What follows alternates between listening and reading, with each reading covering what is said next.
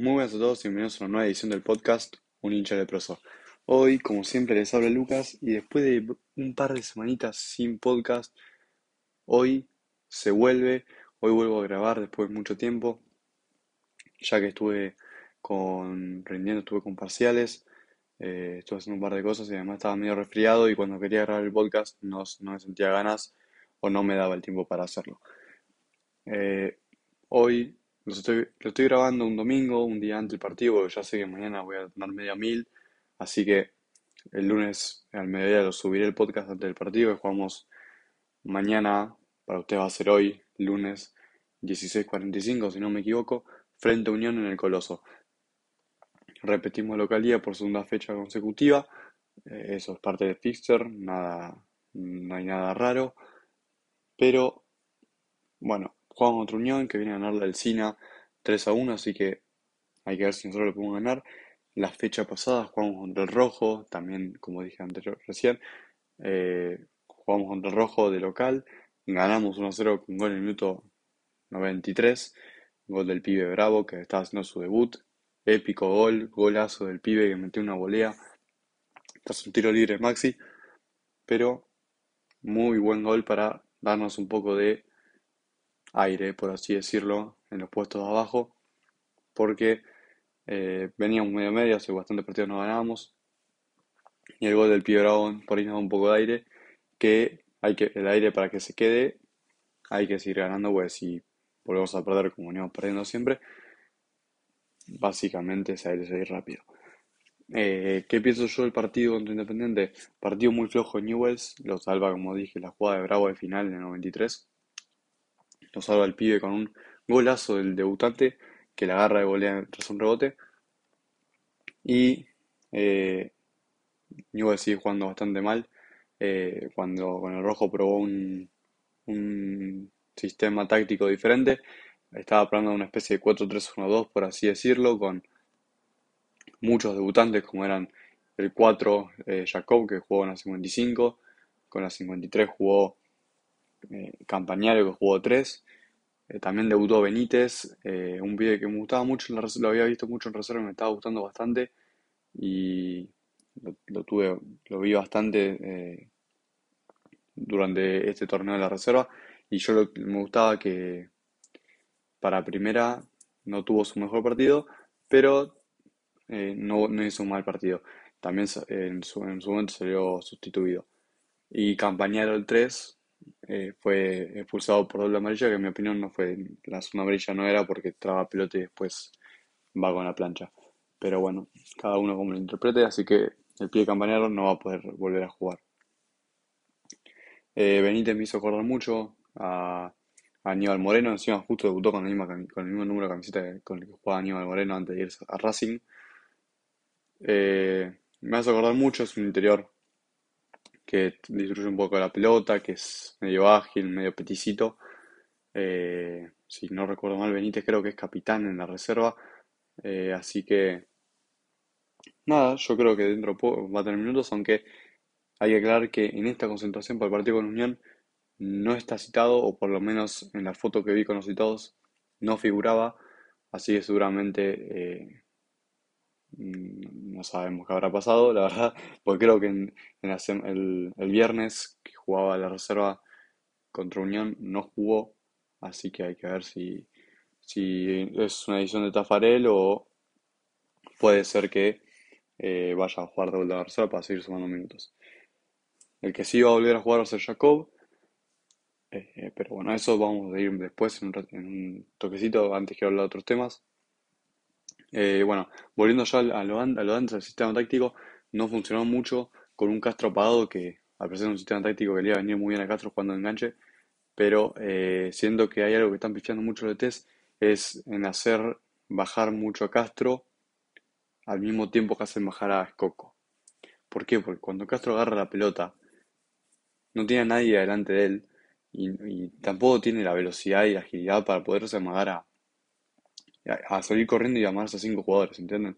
Para mí, Castro tiene que empezar o agarrarla más atrás y tener a gente delante suyo, eso, y cosa que pueda pasarla y él subir y, ponerse frente al arco, o jugar más adelantado ya de una. Eh, eso es algo para mí que tienen que corregirlo de test, pues es algo táctico, es algo que seguramente le indiquen al, a Nico Castro que haga. Pero bueno, hay que ver eh, qué pasa con eso.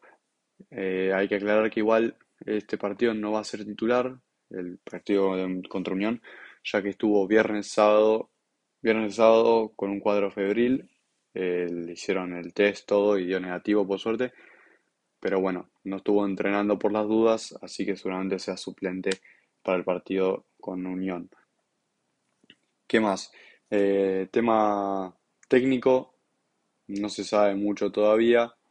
Eh, dice, se supone que está la negativa de Heinz, la negativa de Berizzo, la negativa de, de Almirón, la negativa de Bosgoda.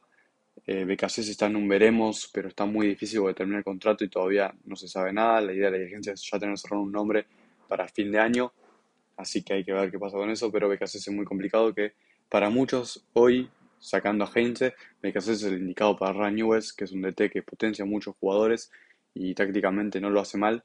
Entonces, y juega bastante ofensivo, entonces es un DT que gusta mucho en Newells, además de que es hincha. Pero bueno, también fue ofrecido Darío Franco. Eh, no me gusta el nombre de Darío Franco. No, no se me viene a la cabeza dónde estará dirigiendo ahora y hace cuánto no dirige, pero no me gusta. Almirón eh, no me gusta mucho, aunque es un buen técnico ya que se dio campeón con Lanús.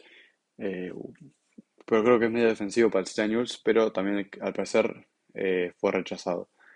También dicen que Javier Sanguinetti, ex entrenador de Banfield, que es el único paso por el que tuvo, que llegó a ser subcampeón con Banfield, se dice que, fue echado hace un par de fechas del taladro tuvo ya un par de reuniones con Saldaña, así que al parecer gusta mucho el nombre de, de Sanguinetti en, la directiva leprosa.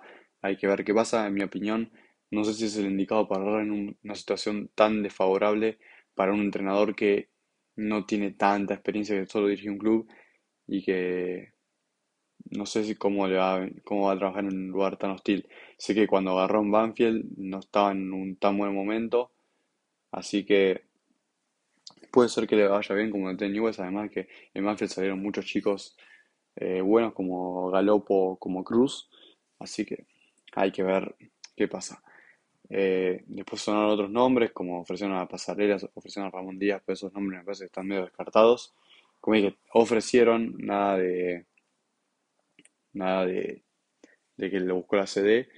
Eh, igual algo que veo raro es que la CD no está buscando mucho por papel por cómo juegan los de que están buscando nombres hacia el azar, y eso es algo que está mal, y algo con lo que no, a pesar no hicieron con Burgos, es fijarse en cómo juegan. ¿Por qué? Porque el, hincha al ver un equipo defensivo no le va a gustar, básicamente, no le va a gustar, y tienen que buscar DTs con perfiles que le guste la CD, perfiles tácticos, no perfiles de viejo, de gente que laburó hace mucho, que laburó hace poco, que tácticamente eh, quieran como jugar a Newell. Si Newell juega con 5 abajo, como juega a Burgos, la gente se va a cansar bastante rápido. Después, ¿qué más? Hoy, domingo, salió campeón la cuarta división rojinegra del torneo de AFA. Le ganó en la final a Racing con dos jugadores menos. El árbitro un papelón, bastante mal dirigió. Pero Newell lo ganó faltando 5 minutos con gol de Portillo. Eh, Portillo, jugador que suele jugar suele entrar desde el banco en la reserva, estaba jugando en, cuarta, pero bueno, es un título que se puede festejar, pero no mucho. ¿Por qué? Acabamos un tema de un tweet que hice hace, unos, hace unas horas, es que mucha gente se estaba quejando de que le tiene que pedir, diciendo, le tiene que pedir disculpas a Borrell y cosas así, y para mí no es así, gente. La cuarta edición es una edición en la que tienen que jugar pibes, bastante pibes, por así decirlo. Hoy se mostraron las fechas de todos los jugadores campeones y la mayoría tenían 21 años. Y esos jugadores en 21 años ya, están, ya tendrían que ser casi descartes de reserva. Hoy en reserva está jugando Decker que tiene 23 años. Si yo con 23 años estoy jugando en reserva es porque algo no va bien y porque no estás a nivel para jugar en Newells. Eso para mí hay que hacer una gran reconstrucción en reserva. Y eso que ustedes piensan que están subiendo muchos chicos, entonces eso hace que el límite de edad en cada edición sea menor. Pero aunque estén subiendo muchos pibes, el límite de edad sigue siendo muy alto. Así que eso es algo que tiene que ir cambiando poco a poco en la reserva. No sé si ir limpiando, eh, va a seguir limpiando algunos jugadores, los que no sirvan. Y en el caso de poner el que tiene 23 años y ya jugó en primera y sumó varios minutos, cederlo en club y ver cómo anda. Eh, porque después terminamos con jugadores de 23 años de reserva que no juegan nunca y le sacan el lugar a los chicos. Como por ejemplo a pibes como Jacob, que el otro día jugó un partido perfecto básicamente contra Independiente parando Velasco. O otros tipos de jugadores. En mi opinión, de reserva yo subiría a Nasa Funes, que hoy jugó con la cuarta, venía jugando con reserva hace un par de meses y ahora está jugando en, la cuarta. Para mí Nasa Funes, que hace poco firmó contrato, debe, debe estar jugando en primera, al menos en el banco de suplentes. Y Creo que eso es todo con lo de la reserva y tema cuarta. La reserva perdió 2 a 1 con, con Unión, eh, también en el Coloso, o sea, no en el Coloso, en, la, en Bellavista. Pero bueno, eh, cosas que mejorar, cosas que tienen que arreglar eh, Saldaña, Astore y el próximo gerente de las inferiores, que no se sabe bien todavía quién va a ser. Pero bueno, hay que estar atentos a eso. Después, volviendo al partido con Independiente, como dije antes, me gustó mucho el partido de Jacob, que parecía que había jugado varios partidos en primera, pero era su primer partido, su debut.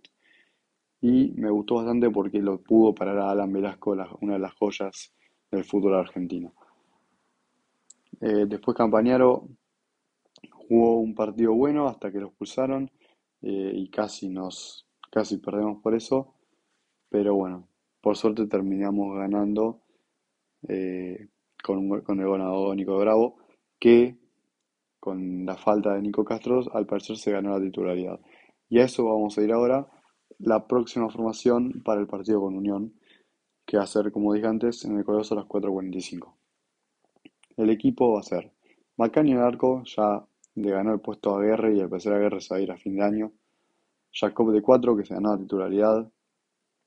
Lema, que vuelve tras su lesión, su, su distensión. Eh, después Canales 6, que se está pensando a poco. Aunque yo le dije que prefiero que juegue Mancilla porque Canal en seis meses se va y necesitamos que Mancilla empiece a tener más rodaje. Después Vítolo entra por el expulsado Campañaro. Después va a ser un 4-4-2 aviso, va a volver a cambiar la, la, la, formación, va a poner la formación que usó en su primer partido, si mal no recuerdo, eh, Adrián Tafarel. Va a jugar Gachahue y Pablo Pérez de doble 5. Para mí, yo ya dije de vuelta, Pablo Pérez no está para jugar. Nivo está, hace juego muy lento y todo eso y siempre termina siendo el minuto 60. Eh, yo probaría otro ahí al lado de Cachahue. Eh, por ahí probaría soltar más a Cachahue y que juegue Julián Fernández, que ya está recuperado y está en concentrados en el banco ya hace uno o dos partidos, si mal no recuerdo también. Pero bueno, decisión de Tafarel. Después, eh, jugarían de los, por los costados Panchito González, que vuelve a ser titular en la primera rojinera tras muchísimo tiempo, muchísimo tiempo.